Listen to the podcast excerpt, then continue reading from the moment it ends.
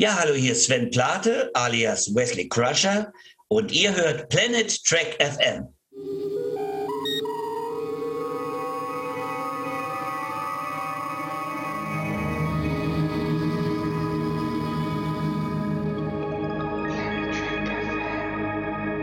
Moin moin und herzlich willkommen zum siebten Shortcast von Planet Trek FM, die ganze Welt von Star Trek mit mir, eurem Björn Sülter. Wir befassen uns heute mal wieder mit einer Episode aus Star Trek The Next Generation, genauer gesagt mit Remember Me, das Experiment aus der vierten Staffel und stellen das Ganze unter das Motto 2 gegen die Einsamkeit. Kurz zur Erinnerung, bei den Shortcasts treffe ich exakt einen Gast und muss mit ihm oder ihr gemeinsam in handgestoppten 15 Minuten ohne Einleitung und Verabschiedung die gesamte Episode aufarbeiten. Auf den Punkt kommen, nicht lang rumschwafeln und am Ende möglichst noch eine sinnvolle argumentatorische Punktlandung hinlegen. Gelingt das nicht, drohen drakonische Strafen. Eingeladen habe ich mir dazu heute mal wieder mein Brother in Crime, Torben Kessler, seines Zeichens Marketing Manager von Sci-Fi. Hallo Torben!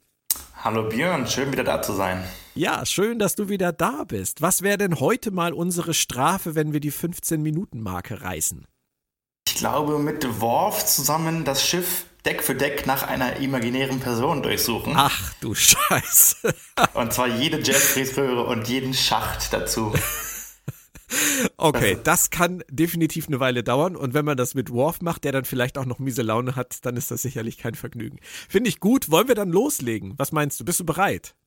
Absolut. Also man sollte definitiv einen Pflaumensaft dabei haben, sonst wird es ähm, übel enden. Aber ja, ich bin bereit. In der Thermoskanne.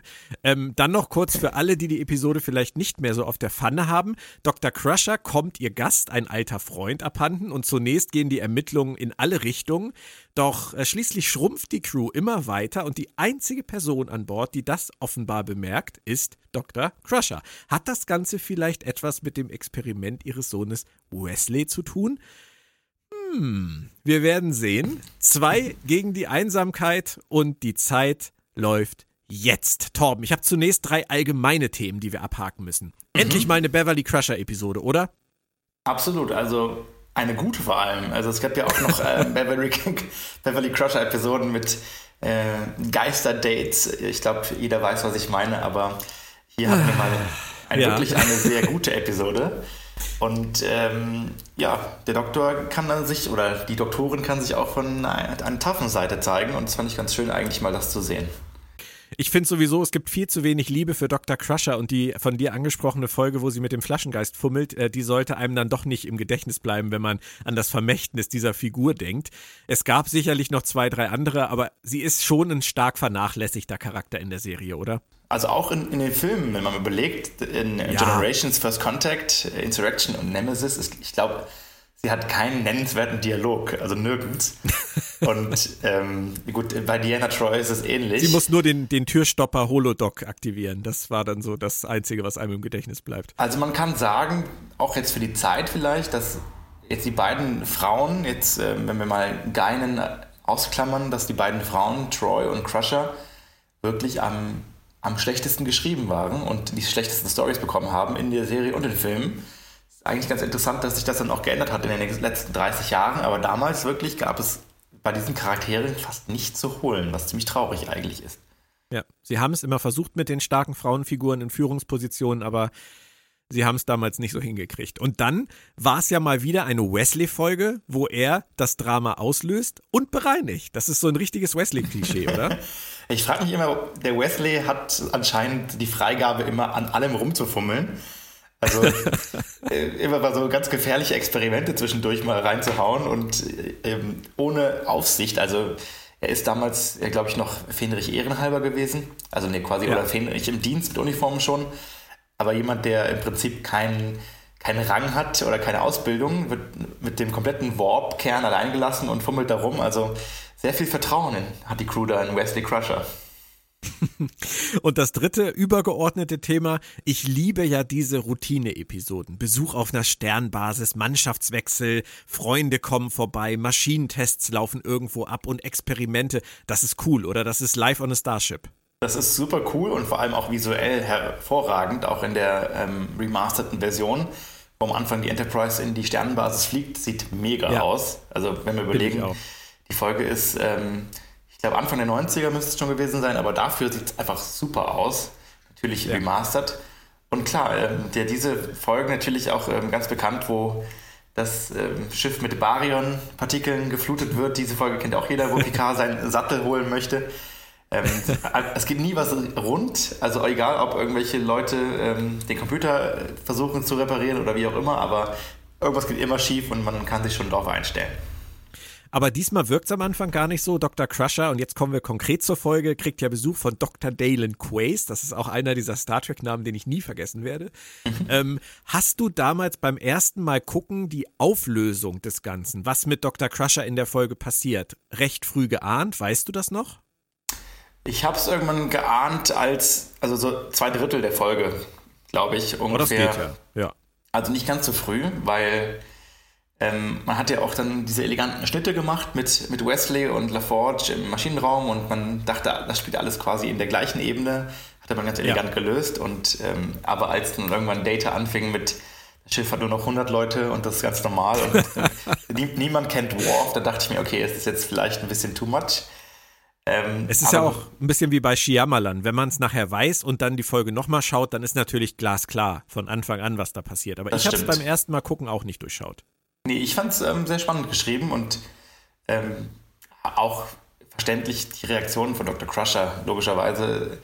Äh, man hat ja schon so viel erlebt und ob es jetzt äh, Gehirnparasiten sind oder eine andere Zeitlinie, hätte ja alles sein können und dass einfach man dann in einer parallelen Dimension oder in dieser Warpblase ist und alles schrumpft, das, da muss man erstmal drauf kommen und ich glaube, das, das war ganz elegant geschrieben eigentlich.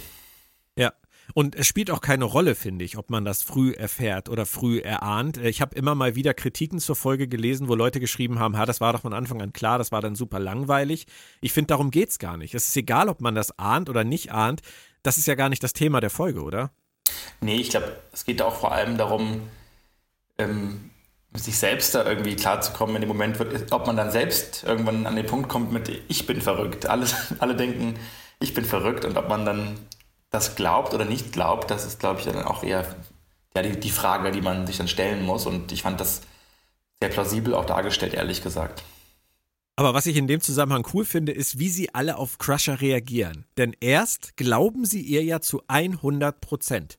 Und ähm, jeder, der, der, ähm, der hört, was sie zu sagen hat, der stellt das ja nicht irgendwie in Frage, was sie sagt. Sie suchen nach einer plausiblen Erklärung für das, was ihr widerfahren ist. Und Ja. ähm, das sind doch eigentlich tolle Kollegen, oder? Das spricht auch für den Stellenwert von Dr. Crusher in der Crew. Also ähm, es, es gibt ja zum Beispiel Worf, den hatte ich ja angesprochen, der das ganze Schiff durchsuchen muss mit seiner Crew, also wirklich Deck für Ja. Deck.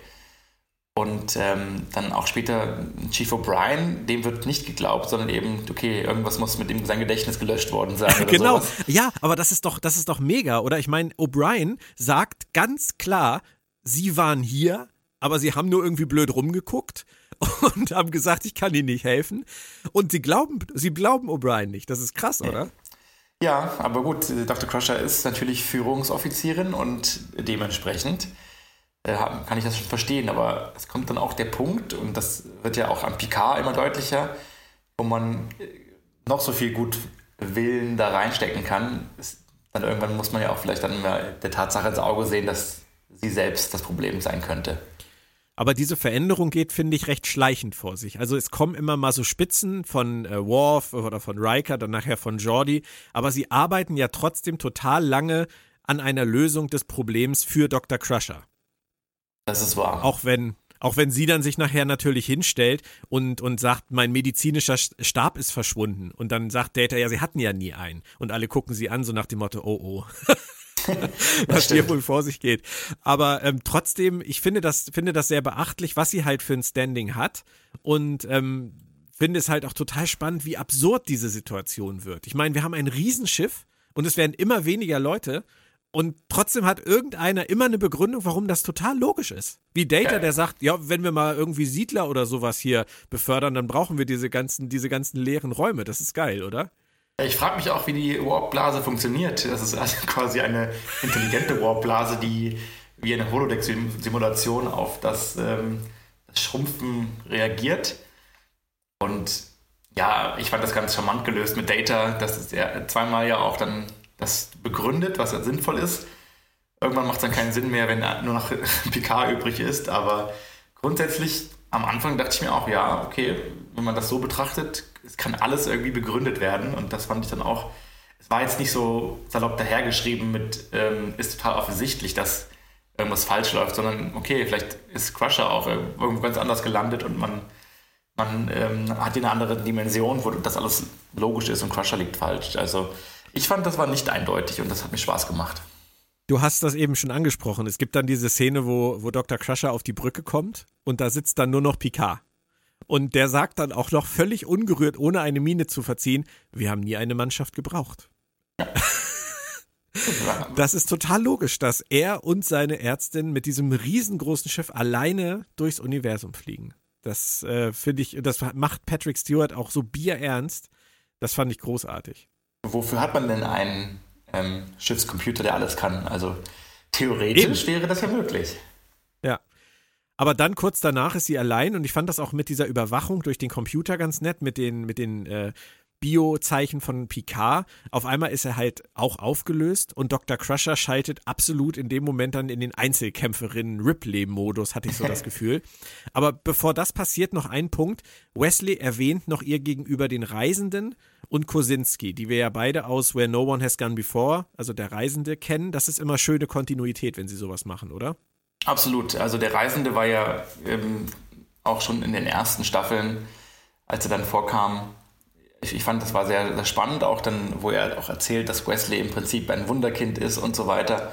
Und dass man ihn auch hier jetzt in, mit diesem ganzen Konstrukt, dass die Forschung darauf basiert und eben auch eher gebraucht wird und Dr. Crusher auch den Planeten ansteuern möchte und so weiter, das ist alles rund. Also es macht Sinn und es ist nicht irgendwie eine Lösung X, die plötzlich aus dem Nichts kommt, sondern alles macht so Sinn. Dass natürlich der Reisende später auftaucht, einfach so, okay, vielleicht ein bisschen dahingestellt, aber man traut ihm doch zu, wenn er all diese Fähigkeiten hat. Witzigerweise wurde der Reisende übrigens erst im allerletzten Moment ins Drehbuch geschrieben. Also von ah, ja. daher, dass es alles Sinn macht, das ist dann doch eher Glückssache, glaube ich, gewesen. Okay. Weil sie das tatsächlich lange Zeit nicht vorhatten, den da reinzunehmen. Aber davon mal ganz abgesehen. Ähm, was ich an dieser Folge so wichtig finde, ist die Frage, wie gehen wir mit objektiven Fakten um? Und mhm. Äh, wie stehen diese objektiven Fakten subjektiven Wahrnehmungen gegenüber? Denn das ist ja letztendlich das, was hier kollidiert. Dr. Crusher liefert die ganze Zeit ihre subjektive Wahrnehmung und kriegt objektive Fakten zurück und die kollidieren in großem Maße. Mhm. Und dann halt die Frage, wie weit kann man es mit diesem Irrsinn, den, den man da verkündet, treiben, bis einem keiner mehr glaubt. Das ist ja auch heutzutage in unserer Gesellschaft ein großes Thema. Ich fand es ähm, ganz interessant, als ich es mal geschaut habe, vorgestern ich fand das sehr interessant, dass Dr. Crusher im Prinzip äh, teilweise so ein bisschen hysterisch ihre ähm, Agenda oder ihre Sache vorträgt. Ich meine, man kann es verstehen, logischerweise, wenn, nachdem was durchmacht, alle verschwinden um sie rum. Aber rein objektiv kann man die Crew natürlich verstehen, dass Dr. Crusher auch sehr hysterisch und nicht wirklich glaubwürdig dann wirkt irgendwann und sie nicht sehr nüchtern mit den Leuten darüber spricht. Aber fand ich ganz interessant, auch wie dieses pure, hundertprozentige Vertrauen in Dr. Crusher so langsam dahin ähm, schmilzt. Und ja, ich fand grundsätzlich den Ansatz sehr gut der Folge, dass man eben auch sagt, man fängt mit Dr. Quace an und wenn der weg ist, dann, okay, der kann überall sein, der kann zurück auf die Sternenbasis, der kann tot sein. Genau. Kann, und dass man nicht jetzt irgendwie sagt, okay, Worf ist weg und niemand kennt Worf mehr, wo alles von Anfang an so ganz klar ist, okay, irgendwas stimmt nicht. Hier war es so langsam reinschleichen, das fand ich ganz elegant ja. gelöst. Und auch nochmal kurz zu Dr. Quace, weil ich bin ja so ein Uniform-Fan. Ähm, da sieht man ganz deutlich auch die Belichtung. Das hat man gar nicht so oft bei Star Trek gesehen, dass eben zwei blaue Uniformen nebeneinander sind und teilweise auch schon mal ein bisschen länger getragen, teilweise frisch geschnitten.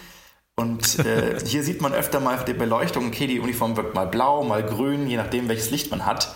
Und ich habe ja. damals gedacht, oh, ach, Mediziner haben irgendwie dann so ein Grün oder Blau und äh, Wissenschaftler dann Blau oder Grün je nachdem, wie sie standen. Und ähm, das habe ich als ähm, Star Trek-Fan wirklich gedacht bis Deep Space Nine, wo auch ähm, Julian und Jadzia oft nebeneinander standen und einfach im anderen Lichtwinkel und blau und grün wirkten jeweils von der Uniform her. Und ich, ich, und ich dachte wirklich, Mediziner sind grün und Wissenschaftler sind blau. Aber tatsächlich haben sie die gleiche Uniform, sieht nur anders aus. Auch sehr interessant. Ja, absolut. Ähm, was ich noch liebe an dieser Folge, ist eine Szene äh, zwischen Picard und Crusher, wo er zu ihr sagt, ähm, ihr Wort war immer gut genug für mich als er zurück zur Sternbasis fliegt. Das ist ja schon ein Moment, wo man sagen könnte, okay, also man muss ihr jetzt nicht mehr unbedingt glauben, was sie da für einen Quatsch verzapft. Aber er sagt es halt so und ich glaube, er meint es auch so. Und mich hat das total erinnert an All Good Things. Da sagt Captain Crusher, Captain der Pasteur, an einer Stelle zu Picard oder über Picard, wenn Jean-Luc Picard nochmal auf eine letzte Mission gehen will, dann begleiten wir ihn. Und diese gegenseitige Wertschätzung, diese Freundschaft, dieses Band, diese Zuneigung, dieses absolut mhm. Unerschütterliche bei dieser Crew, das finde ich, wird in dieser Szene total deutlich. Das geht ja auch rein bis zu Riker und Troy bei Star Trek Picard. Also äh, ja. egal wie verrückt er klingen mag oder im, im Augen oder im, im Sinn der Sternenflotte vielleicht nicht mehr ganz dazu passt, für diese Crew, und das hat man ja auch bei den Schauspielern neben dem Set dann auch gemerkt, all die Jahre danach, da ist wirklich so eine Bande entstanden und Crusher hat einfach diesen Stellenwert und das, das sieht man die ganze Zeit und ich finde, das passt auch ganz gut, weil auch Crusher, die dann ein Jahr weg war, in der zweiten Staffel der Serie, kann einfach zurückkommen. Wenn sie sagt, ich komme zurück, dann ist einfach so da, ja, Dr. Crusher kommt zurück, Punkt. Und diesen Stellenwert hat fast jeder in der Crew. Ähm, das ja. sieht man auch zum Beispiel bei meinem Lieblingsfilm Der erste Kontakt, wo Picard dann irgendwas zu Worf sagt, was nicht ganz wirklich gut ist, mit Feigling etc. Und Worf sagt, wäre sie irgendein anderer Mann, würde ich sie töten. Und ja. diese, diese Bande, dieses, dieser Respekt der Crew und auch der Schauspieler untereinander, das finde ich herausragend und das macht auch die Serie für mich so aus. Um das Ganze dann nachher aufzulösen, hat Crusher ja noch ziemlich viele Kirk-Momente, finde ich, äh, wo sie dann den Computer anfängt kaputt zu argumentieren. und dem Computer aufzuzeigen, dass das, was er von sich gibt, äh, nicht so sinnvoll ist. Das ist eine analytische Seite mit sehr viel Witz an Crusher, die man auch viel zu selten genutzt hat, oder? Absolut. Ich glaube, wie hieß er bei, bei Kirk M5 oder wie auch immer, aber. Ja, ja, ähm, genau. Ja, aber ich, man kann es nicht verstehen. Sie ist alleine, dann diese Art Selbstgespräche machen für den Zuschauer. Man muss ja was mitbekommen, auch dann nur Sinn, wenn sie mit dem Computer spricht. Und der Computer macht ja in sich selbst dann keinen Sinn mehr. Und äh, auch, dass dann quasi das Universum um die Enterprise schrumpft und der Computer sagt, ähm, da fehlt ein Teil, es ist ein Konstruktionsfehler. Fand ich dann auch sehr amüsant und ja, ich fand das eigentlich sehr stimmig und sehr, also auch spaßig. Der hatte, hatte auch spaßige Elemente. Ich bin froh, dass du äh, noch acht, acht Sekunden weitergeredet hast, weil somit hast du es jetzt äh, für uns sozusagen äh, verkackt. Äh, wir sind drüber über die 15 Minuten. Wir müssen mit Worf zusammen und mit Pflaumensaft äh, das ganze Schiff nach einer imaginären Person absuchen. Aber ich habe noch drei Kleinigkeiten und die müssen auch noch sein. Dann los. Die beste Szene der Folge für mich hat die Synchronisation damals verantwortet, nämlich äh, aus Englisch Computer. What is that mist I'm seeing? Haben sie gemacht. Computer, was ist das für ein Mist, den ich da sehe? Das finde ich immer noch geil. Ja, du, es lag da wahrscheinlich auf der Hand, würde ich sagen, für den Autor. äh, aber gut, ich habe mich auch mal gefragt, wo kam der Nebel her? Also dieses, äh, diese Effekte, die ja benutzt wurden für diese Warpblase und wo Wesley und LaForge versuchen, sie rauszusaugen, da war plötzlich einfach mal Nebel zwischendurch immer mal drin. Da dachte ich mir auch, wo kommt denn der Nebel jetzt her? Aber gut, so ist es eben. Aber ich finde das auf Deutsch viel cooler. Ich finde ihr, was ist das für ein Mist, den ich da sehe, finde ich viel cooler als das Englische. Passt auch zu, also passt auch zu jemandem, also Dr. Crusher ist, gut, sie hat vielleicht die Kommandobrücken-Offiziersausbildung, aber sie ist jetzt keine Wissenschaftlerin im klassischen Astrophysik etc. Und Dr. Ja. Crusher kann mit vielen Sachen, die sie dann auch dort vorfindet, mit das Universum schrumpft um die Enterprise herum, vielleicht auch nicht mehr anfangen als wir Laien. Und das ist dann, ich fand, also ich finde es auch charmant, sowas zu machen und dann einfach das hat man ja später auch beim, beim Doktor in Voyager, einfach auch diesen, diesen Wortwitz so mit, was soll der Kack? Also das passt ganz gut. Ja. Ich habe noch einen Fun Fact. Äh, das Ganze war ursprünglich tatsächlich mal als Subplot zur Episode Family gedacht. Das wäre echt verschenkt gewesen, oder? Family ist ja allein durch die Picard-Szenen schon, ähm, also neben den Worf- und Roschenko-Szenen, die Picard-Szenen sind ja schon so tiefgründig und das ist ja im Prinzip ein Dreiteiler mit ähm, Invasion der Erde, ja. Angr nee, Angriff die Erde, Invasion der Borg, so heißt es glaube ich, bin mir gar nicht mehr sicher ähm, im Deutschen, aber The Best of Both Worlds, ähm, man ja. weiß es ja, den berühmten Cliffhanger Ende der dritten Staffel. In den Händen der Borg und ah, genau. Erde. So hieß es, tut mir leid. Ähm, Alles gut. Ähm, ja, ich, das wäre verschenkt gewesen, also wirklich. Und das wäre überhaupt nicht passend gewesen zu einer, einer Folge, die schon so durch die Charaktere lebt. Also Picard und ähm, seine Familie, Maurice und René, das ist, das war schon füllend für eine Folge und wahrscheinlich hätte man gar nicht mehr diese Roschenko-Sache mit Beworf gebraucht. Und das erst ja. recht nicht. Also das wäre vielleicht ein bisschen zu viel gewesen. Und zum Schluss noch, ähm, Crusher hat ja letztendlich hier eine Realität selbst erschaffen, durch das, was sie in dem Moment gedacht hat, als sie in diese Warblase gezogen wurde. Und diese Realität basiert letztendlich auf ihren Ängsten vor Verlust. Sie dachte an Quace und daran, was er über seine verstorbene Frau erzählt hat und dass es für ihn nicht mehr das gleiche war. Dachte dann an Wesley und an Jack, den sie ja selber auch verloren hat vor einer ganzen Weile und hat sich im Prinzip eine Realität erschaffen, in der sie alles verliert und vor allem absolut machtlos ist dagegen. Und das ist etwas, finde ich, was sehr, sehr auf sehr traurige Weise und aber sehr potente Weise die Realität spiegelt, wenn man einen geliebten Menschen verliert. Und das ist für mich dann echt wieder Star Trek at its best. Ja, auch bei Dr. Crusher selbst ist natürlich die Geschichte, die wir hier haben, auch mit der vielleicht so ein bisschen unerfüllten oder sehr fragwürdigen Liebe zu Jean-Luc Picard, die beidseitig ja vorhanden ist, das wissen wir ja, aber auch ja. durch verschiedene Sachen geblockt ist. Ähm, so eine Art Stillstand in ihrem Leben, plus eben Wesley ist ja eigentlich immer drauf und dran, ähm, die Enterprise zu verlassen und zur Sternenflottenakademie zu gehen, auch wenn das dann drehbuchseitig oft nochmal anders gelöst worden ist, bis zu einem gewissen Zeitpunkt. Man kann sie verstehen. Also sie ist im Prinzip in, in einer Situation, vielleicht beruflich gefestigt, klar, aber im Privatleben, da ist nicht mehr so viel wirklich für sie da. Und die Anker, die sie hat, die sind eben auch dann nur, wahrscheinlich dann nur ein bisschen ja, manchmal ein bisschen lose oder nicht, nicht haltend genug. Und dieses Alleinsein und Verlust, ich denke schon, dass das für den Charakter, also den Charakter Dr. Crusher einfach sehr viel, sehr viel auch aussagt.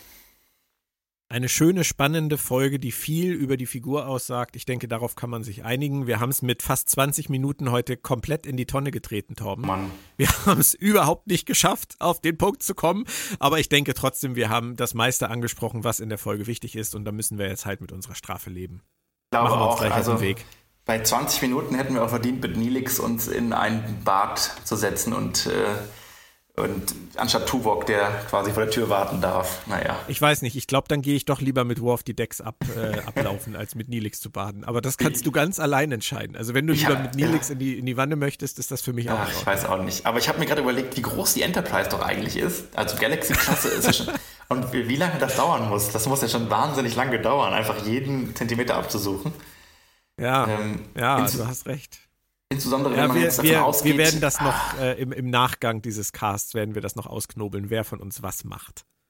Das wird auf jeden Fall nicht, nicht so rosig, glaube ich, wie die, die Badewanne mit Nilix vielleicht. die Pflicht ruft. Okidoki, dann Torben, vielen Dank und ich hoffe bis ganz, ganz bald. Und ihr alle da draußen bleibt gesund. Bis in Kürze bei den Shortcasts oder wöchentlich bei der DS9 Re-Experience mit mir und der lieben Claudia Kern. Bis denn. Tschö Torben, tschö alle. Ciao, macht's gut.